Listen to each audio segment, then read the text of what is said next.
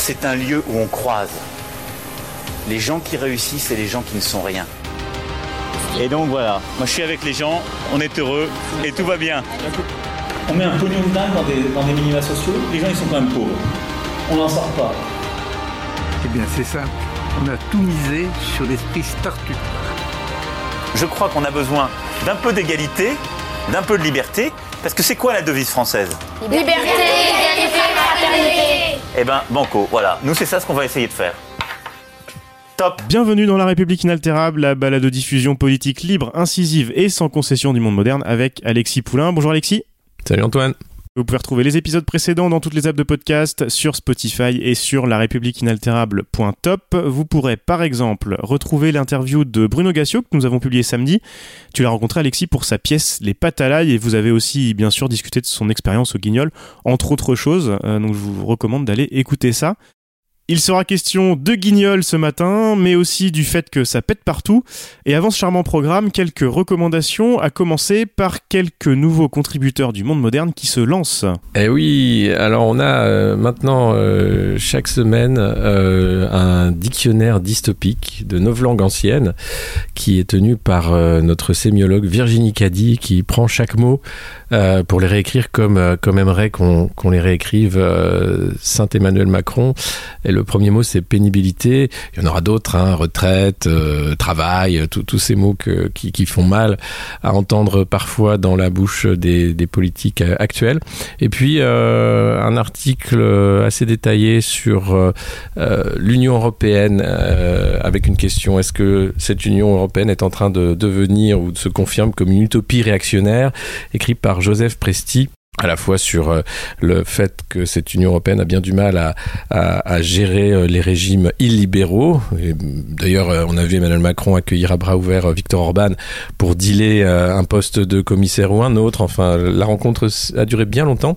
Et aussi pour quelques lois mémorielles où on voudrait faire du communisme eh l'équivalent du nazisme en réécrivant un petit peu l'histoire au Parlement européen. Voilà.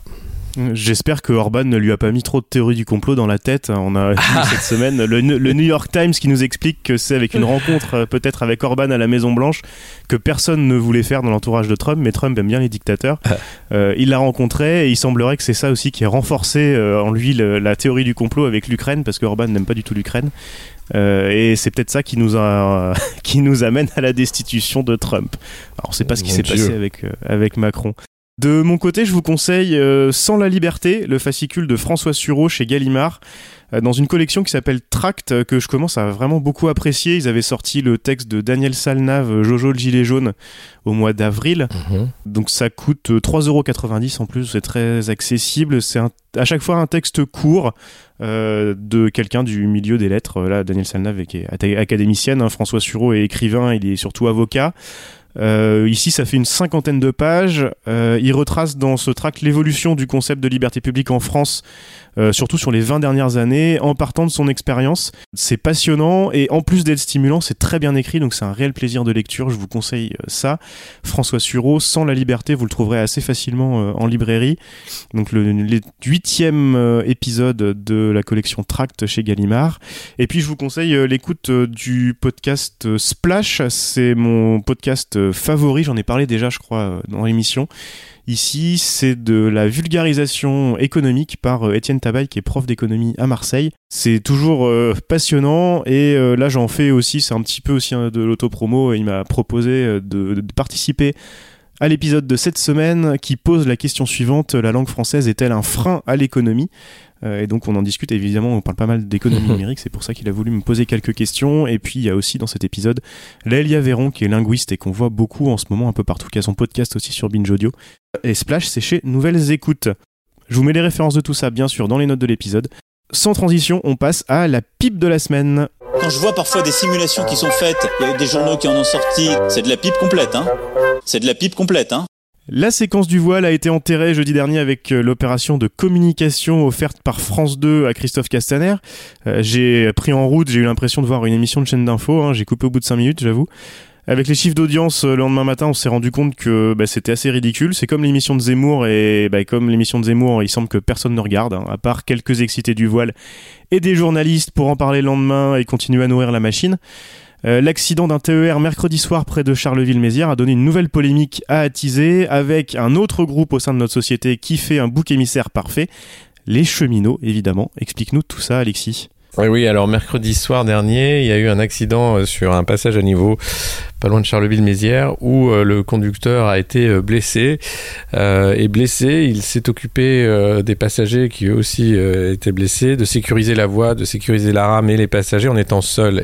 Et, donc, suite à ça, il a exercé bien sûr son droit de retrait parce que le danger, c'est d'être seul dans un train quand arrive ce genre d'accident, en disant que si jamais le conducteur avait été tué ou bien simplement dans le coma, euh, vous aviez des passagers laissés eux-mêmes au milieu de, des voies qui n'aurait pas pu faire appel euh, à une aide extérieure. Donc c'est assez grave. Euh, et euh, ce qui s'est passé, c'est que le mercredi soir, la direction de la SNCF, via l'appli du Randal, qui est son appli d'alerte interne, a décidé de ne pas, pas en faire plus en disant oui, vous savez, s'il n'y a pas de polémique, on va enterrer ça dans, dans cette région.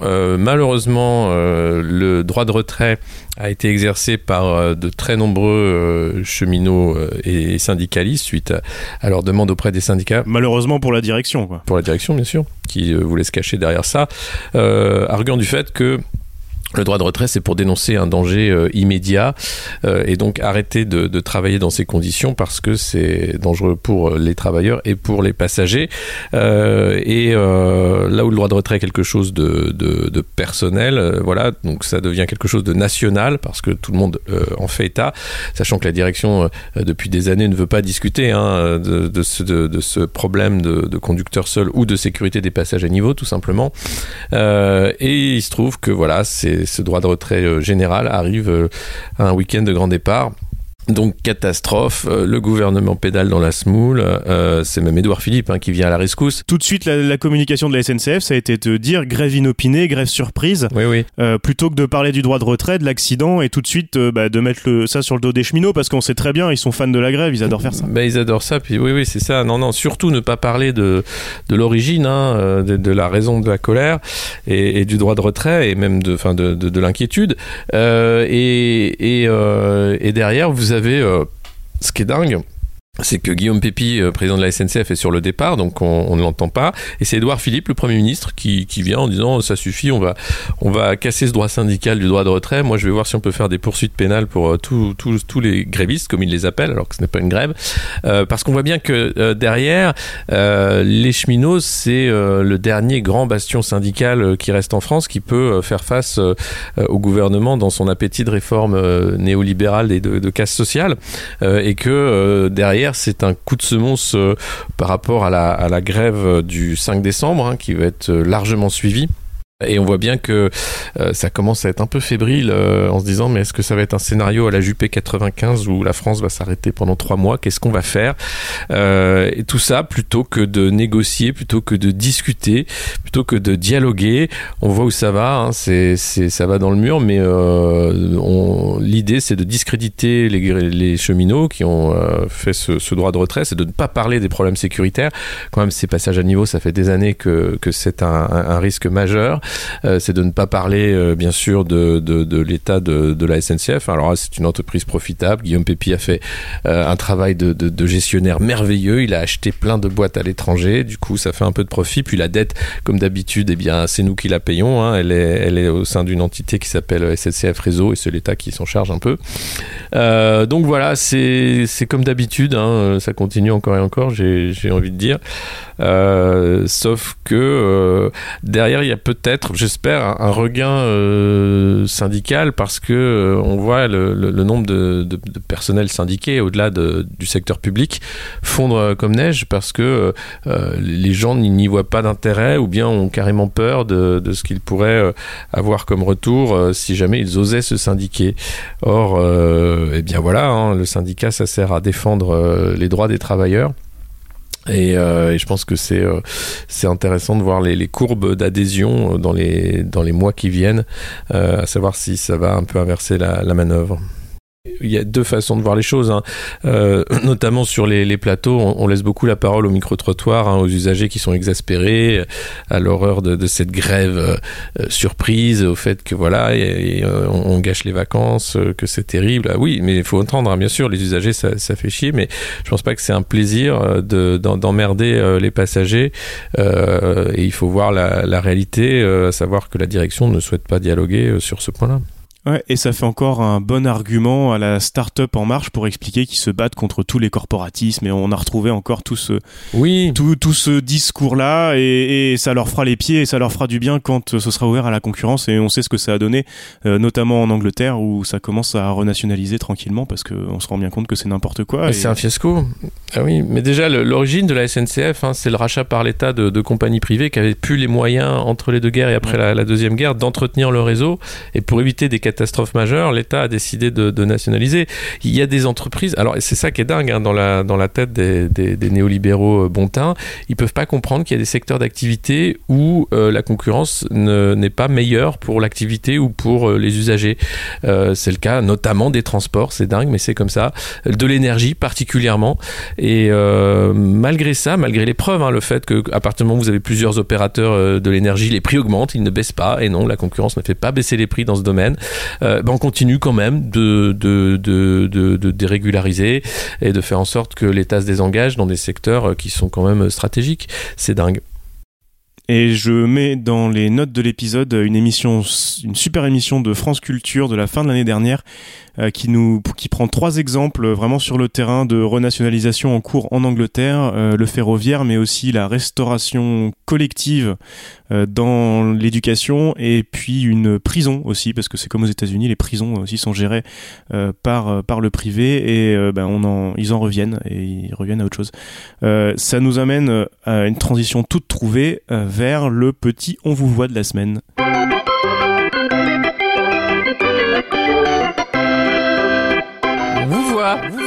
Vous voit, vous voit, vous voit, on vous voit. Parce qu'il y a un autre secteur qui risque d'y passer, euh, ben bien sûr, c'est la santé. Eh oui, la ministre, dans une interview, a dit Oh là c'est vrai que euh, le secteur privé a racheté un hôpital. C'est peut-être le seul cas à part, hein, peut-être. Tout est dans le peut-être. Euh, on voit bien qu'il euh, y a quand même un mouvement euh, qui, s'accélère de, de casser euh, le service public de l'hôpital euh, par l'assèchement, bien sûr, des, moyens des, et des fonds, par l'épuisement des personnels qui vont partir dans le privé et par le fait de dire que voilà, on n'a pas les moyens hein, d'entretenir ce secteur public de l'hôpital, donc il va falloir euh, faire appel à beaucoup plus de cliniques qui font beaucoup mieux le job, mais pour beaucoup plus cher. Euh, la ficelle est grosse, c'est comme dans tous les domaines, hein, il s'agit de, créer euh, de la concurrence du marché pour que les investisseurs privés puissent faire de, l'activité économique hein, et, et, donc gagner des sous sur la santé, le transport, etc. donc ça fait des mois que les personnels hospitaliers des urgences sont en grève. Euh, pour alerter sur leurs leur conditions de travail, encore une fois, sur leurs moyens. Et rappelez-vous, la réponse de l'urgence de la ministre, ça a été euh, on va faire une appli, hein, enfin euh, un logiciel qui va permettre de gérer les lits, hein, pour être sûr que les lits sont occupés à 100% et qu'il n'y a pas de lits vides. Il n'y a pas de lits qui sont pas vides, enfin qui sont vides. C'est bien le problème, c'est que le problème c'est le manque de lits, c'est pas le fait qu'ils sont sous-utilisés, mais c'est pas grave, on répond à côté. on prend un peu d'argent d'un côté pour le mettre de l'autre, et ben, on parlera davantage hein, de, ce, de cette case du service de santé avec euh, Patrice Pelou qui sera l'invité de, Bastien Parisot. Dans euh, Au calme, vous savez, c'est l'épisode du samedi matin euh, qu'on a aussi parfois, et ce sera notre invité prochainement. Bon, super, on écoutera ça. On va passer à l'actualité internationale maintenant. On disait en préparant euh, un petit peu l'émission que, bah, pour résumer, euh, ça pète de partout. Et ça pète de partout. À chaque fois, la mèche est allumée par des choses assez différentes. Des fois, des, petites choses comme la hausse euh, d'une taxe sur les carburants euh, proche de chez nous, ou alors plus loin de chez nous, la hausse du ticket de métro. Les causes sont différentes, mais les résultats sont à peu près les mêmes. Et c'est là, c'est partout dans le monde, tous les continents, tout bord politique au pouvoir, ça pète. Oui, c'est un mouvement global de, ras-le-bol. Euh, je crois que ça fait des années hein, que Christine Lagarde à Davos et ailleurs dit euh, oui, le prochain danger, vous savez, même au Bilderberg, ces gens-là euh, qui s'appellent les élites discutent autour de, tables et, de déjeuners bien fournis pour dire que les inégalités sont un danger pour les démocraties, que c'est très grave, attention, il faut faire quelque chose contre les inégalités.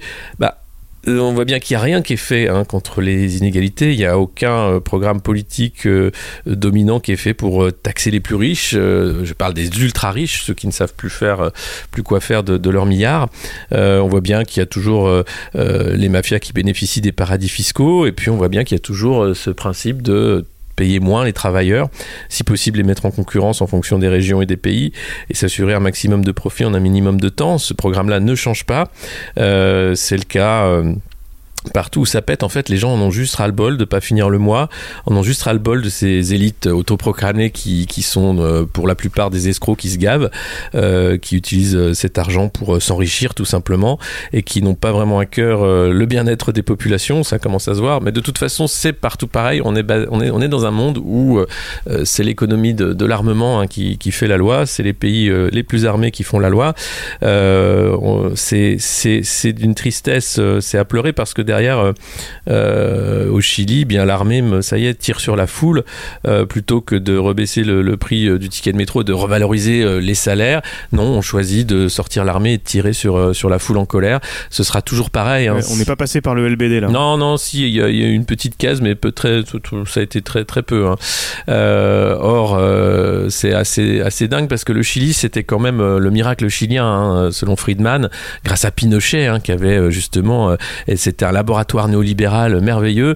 Dans les années 80, euh, voilà, le Chili était vu comme l'avenir de l'Amérique du Sud. Hein. ça devait être les États-Unis d'Amérique du Sud, euh, l'économie florissante. Voilà où on est le Chili aujourd'hui, parce que tout a été cassé, parce qu'il n'y a plus d'État quasiment, à part euh, cet État-là qui est là pour réprimer dans le sang toute révolte des, populations exsangues.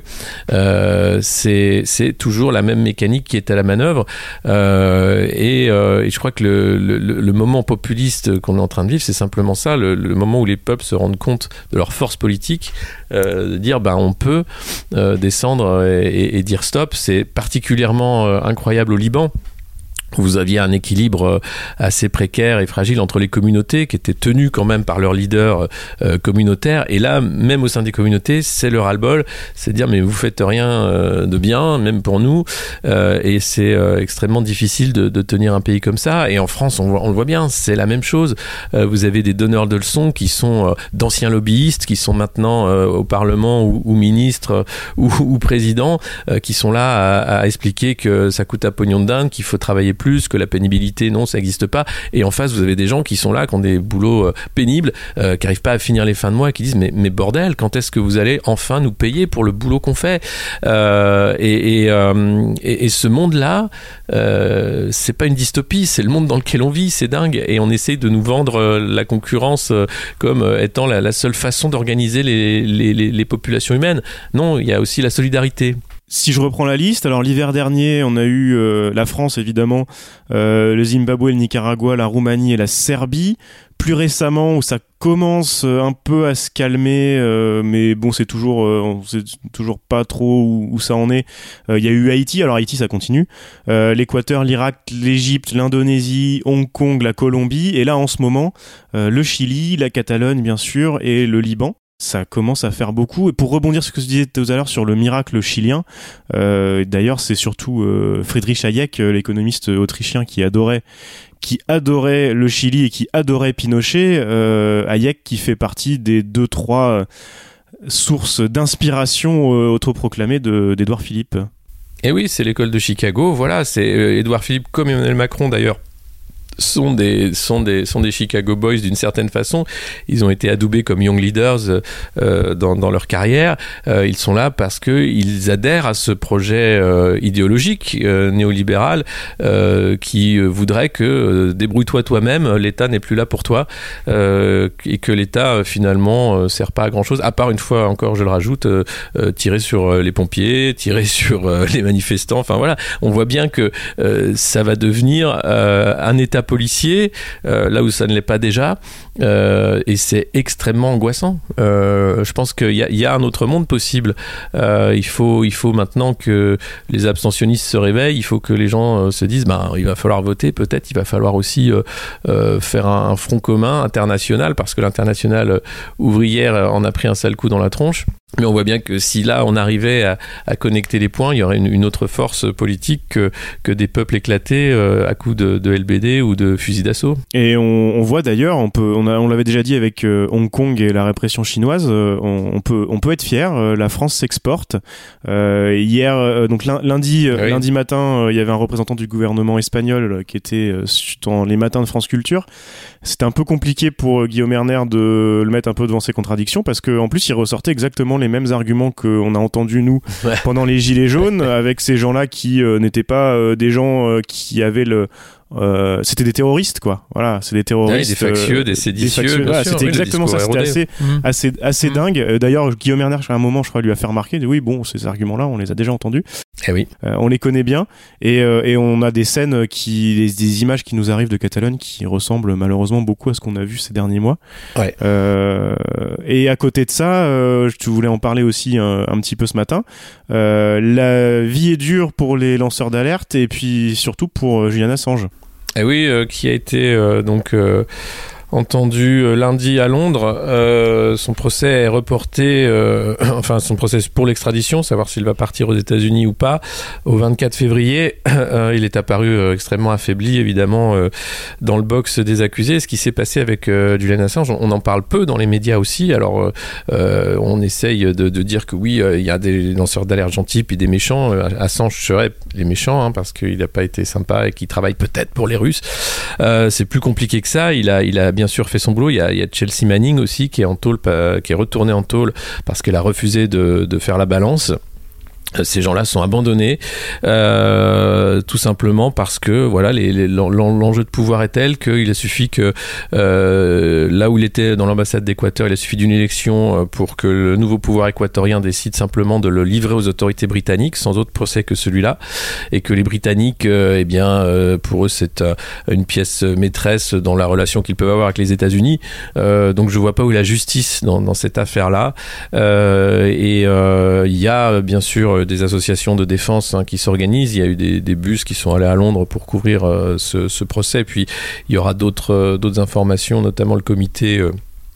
Euh, Wikileaks, euh, Assange, euh, qui s'occupe d'informer euh, sur le, le, les étapes de la procédure avec les avocats de, de Julian Assange. Mais voilà, c'est toujours un sale temps pour les lanceurs d'alerte. D'ailleurs, il y aura un nouveau salon des lanceurs d'alerte ce mois de novembre où je ferai une table ronde d'ailleurs oui, c'est donc le festival des livres et l'alerte dont on avait parlé l'année dernière et tu nous avais ramené quelques interviews d'ailleurs. Euh, c'est à Montreuil euh, le 22, 23 et 24 novembre. On en reparlera évidemment. Et je crois que tu animes euh, la conférence d'introduction. C'est ça, absolument. Donc je vous invite tous à, nous retrouver autour des, lanceurs d'alerte et des thématiques de l'alerte à Montreuil à la fin novembre. C'était La République inaltérable avec Alexis Poulain, une balado-diffusion du monde moderne sur une idée presque originale d'Antoine Gouritin. Retrouvez les épisodes précédents dans votre application de podcast favorite, sur Spotify et sur lemondemoderne.media. Suivez Alexis sur Twitter, at poulain2012, et rendez-vous la semaine prochaine pour un nouvel épisode.